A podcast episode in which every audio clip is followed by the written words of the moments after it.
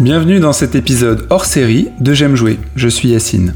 L'idée de devenir joueur professionnel nous a tous effleurés. Thomas, lui, a tenté le coup.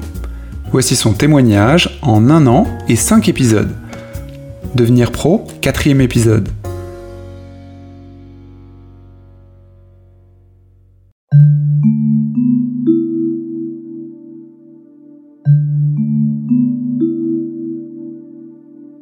Ça fait un moment qu'on ne s'est pas vu, ça fait, euh, je sais pas, 8 mois Ouais, je crois que ça fait bien 8 mois, ouais. Et euh, la dernière fois qu'on s'était vu, euh, il te manquait un appart et t'avais chopé un, un portable assez bon pour jouer à Overwatch.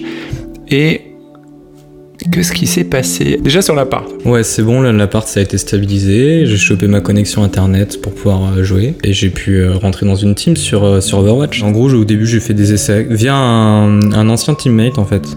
Tu rencontres la team et après ils te, font passer des essais comme dans un taf en fait Ouais, exactement. En gros, tu passes des sessions de jeu avec eux.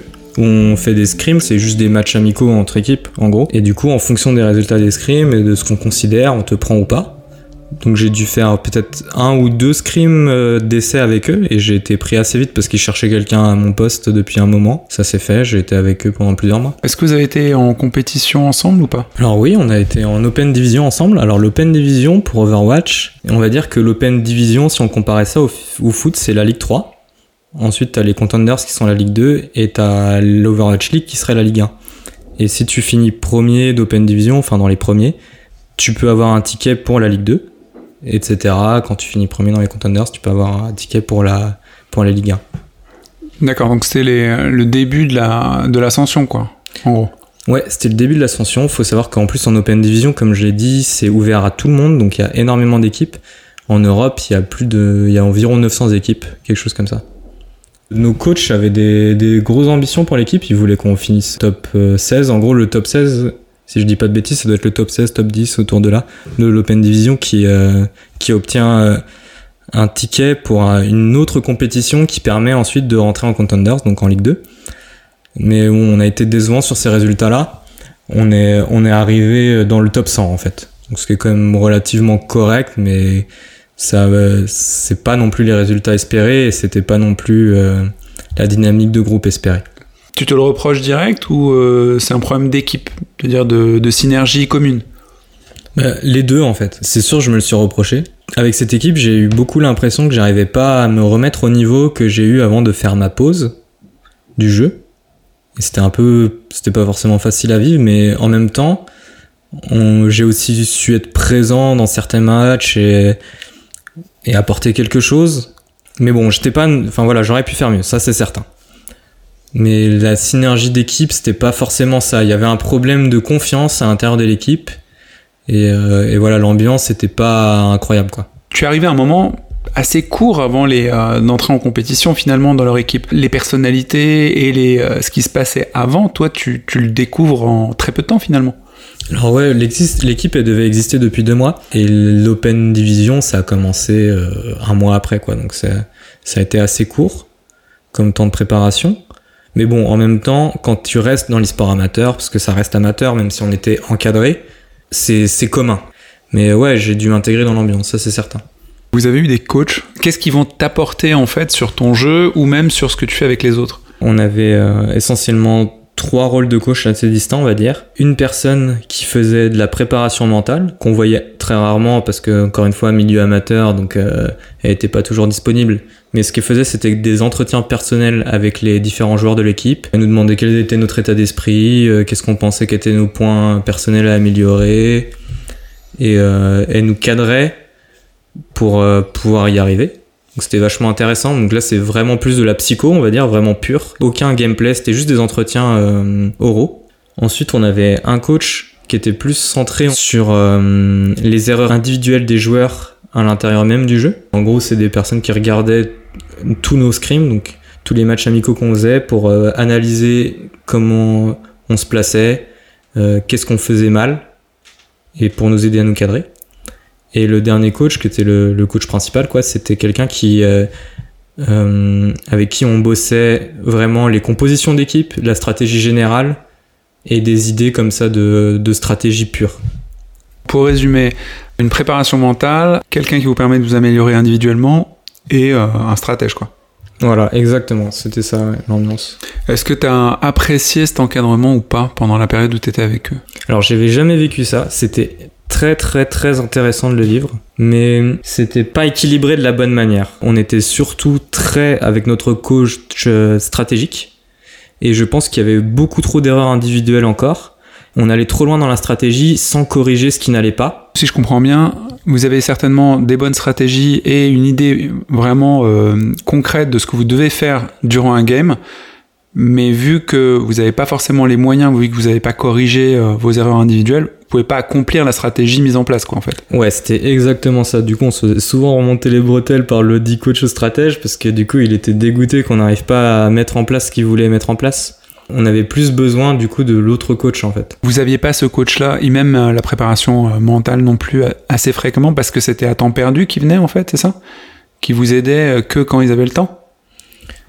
Euh, je sais pas trop comment ils s'organisaient entre eux, mais pour la préparation mentale, ouais, c'est sûr, elle nous aidait elle que quand elle avait le temps. Et l'autre, en gros, il prenait le relais que quand le coach stratège était pas disponible, on va dire. D'accord, il faisait un relais alors qu'ils auraient dû être là en binôme finalement. Ouais. Mais bon, tu vois, enfin, comme dit, on peut rien reprocher à personne parce que ça reste du niveau, du niveau amateur, personne n'est payé, euh, les gens font ça sur leur temps libre. Là, du coup, tu t'es arrêté avec eux Est-ce que tu as rebondi sur une autre équipe? Alors, j'ai essayé de faire quelques tries pour d'autres équipes et ça s'est pas fait. C'est cette expérience-là qui t'a dégoûté? Non, c'est pas tant cette expérience parce que le coaching c'était hyper intéressant c'est plus l'ambiance de cette scène amateur, mais qui a envie d'être pro, qui est un peu malsaine à mon sens, et ça, ça m'a beaucoup freiné. Et je m'en suis rendu compte après coup, que du coup, ça me donnait moins envie d'y aller, euh, moins envie de, de m'entraîner, et ça m'a un peu enlevé la niaque que j'avais au début, quoi. Il y avait des gens de ton âge dans l'équipe?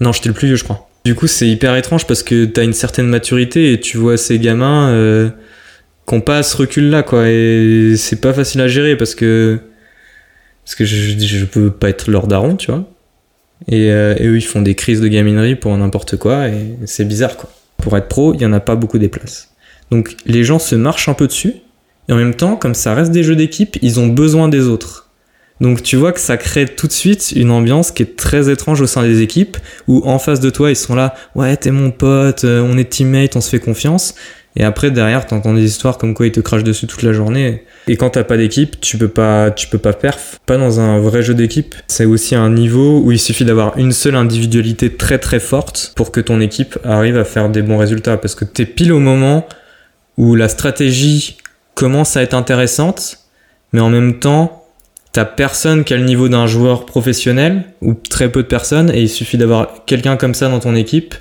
pour euh, renverser un, match quoi. Quand ils sont très bons dans quelque chose, parce qu'ils sont généralement très bons, et ben c'est des gens du coup qui se montent vachement la tête là-dessus, qui ont beaucoup d'orgueil vis-à-vis de ça et pas du tout de recul parce que parce qu'ils n'ont pas beaucoup d'expérience humaine comme dans plein d'autres domaines où il y a des amateurs et une scène pro, que ce soit la musique, le sport, on a souvent des grandes gueules alors qu'on fait un travail d'équipe et qu'on n'a pas encore le résultat pro justement, qu'on n'est pas encore légitime euh, tous et même ceux qui parlent fort. T'as complètement raison. Mais j'ai l'impression que le milieu e-sportif, c'est encore un poil plus compliqué car ça reste encore très catégorisé euh, pour les personnes ultra geeks, euh, un peu rejetées euh, socialement. Et j'avais l'impression qu'il y avait quelques personnes qui étaient pas faciles à gérer parce que tu sentais qu'ils avaient des problèmes sociaux. En fait, il y a beaucoup de, de jeunes de, de 15-16 ans, lycéens, tu vois, qui, qui se retrouvent à faire que du jeu vidéo toute la journée. C'est pas un jugement, tu vois, je critique pas, mais souvent ça peut cacher un peu de mal-être et c'est des gens qui gèrent pas bien leur mal-être. Et en plus, on était dans une méta dans Overwatch où il n'y avait pas la place pour les carries, donc c'est-à-dire justement pour l'individu pour performer. On était en pleine méta GOAT, donc c'est des Goat, la chèvre? Ouais, c'est ça. Alors, c'est, la, c'est une méta qui se jouait avec trois tanks et trois supports. Donc, il n'y avait pas de place pour des DPS. Ah oui, c'est cette période-là. On n'était pas en 2-2-2, quoi. Non, non, c'était bien avant. On était en, en novembre-décembre. Et du coup. Donc, 3-3, c'est quoi? C'est 3, tu viens de le dire, c'est. 3 tanks, 3 supports. Généralement, c'était Ren, Reinhardt, Diva, Zarya, Brigitte, Zen et Lucio. Dans ce genre de composition, la meilleure manière de gagner, c'est ultra carré en équipe. Et ça force un jeu d'équipe. Et on n'avait pas, on n'avait pas d'équipe en fait. On n'avait pas d'équipe. Et, euh, du coup, euh, on n'a jamais réussi à, à, à, perf vraiment quand il fallait.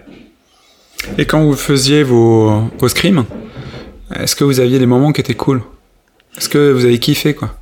Ouais, si, si, il y a eu grave des bons moments. Bah, même plus en Open Division qu'en Scrim, parce qu'il y a eu quelques matchs d'Open Division où ça a cliqué, où euh, tout le monde participait à fond, tout le monde avait envie de gagner, et où on, on, se sortait les doigts et on arrivait à battre des gens qui, sur le papier, étaient meilleurs que nous.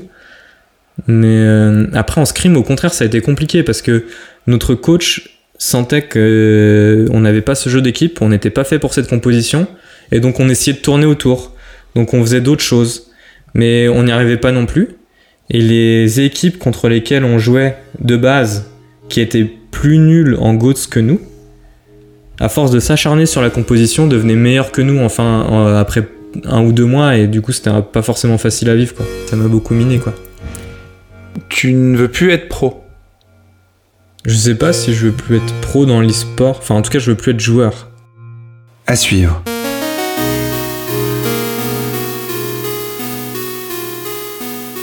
Merci d'avoir écouté J'aime jouer et merci beaucoup à Thomas pour son témoignage. Si vous souhaitez soutenir ce podcast, abonnez-vous et partagez un avis positif sur les réseaux comme avec vos proches. A très bientôt dans J'aime jouer.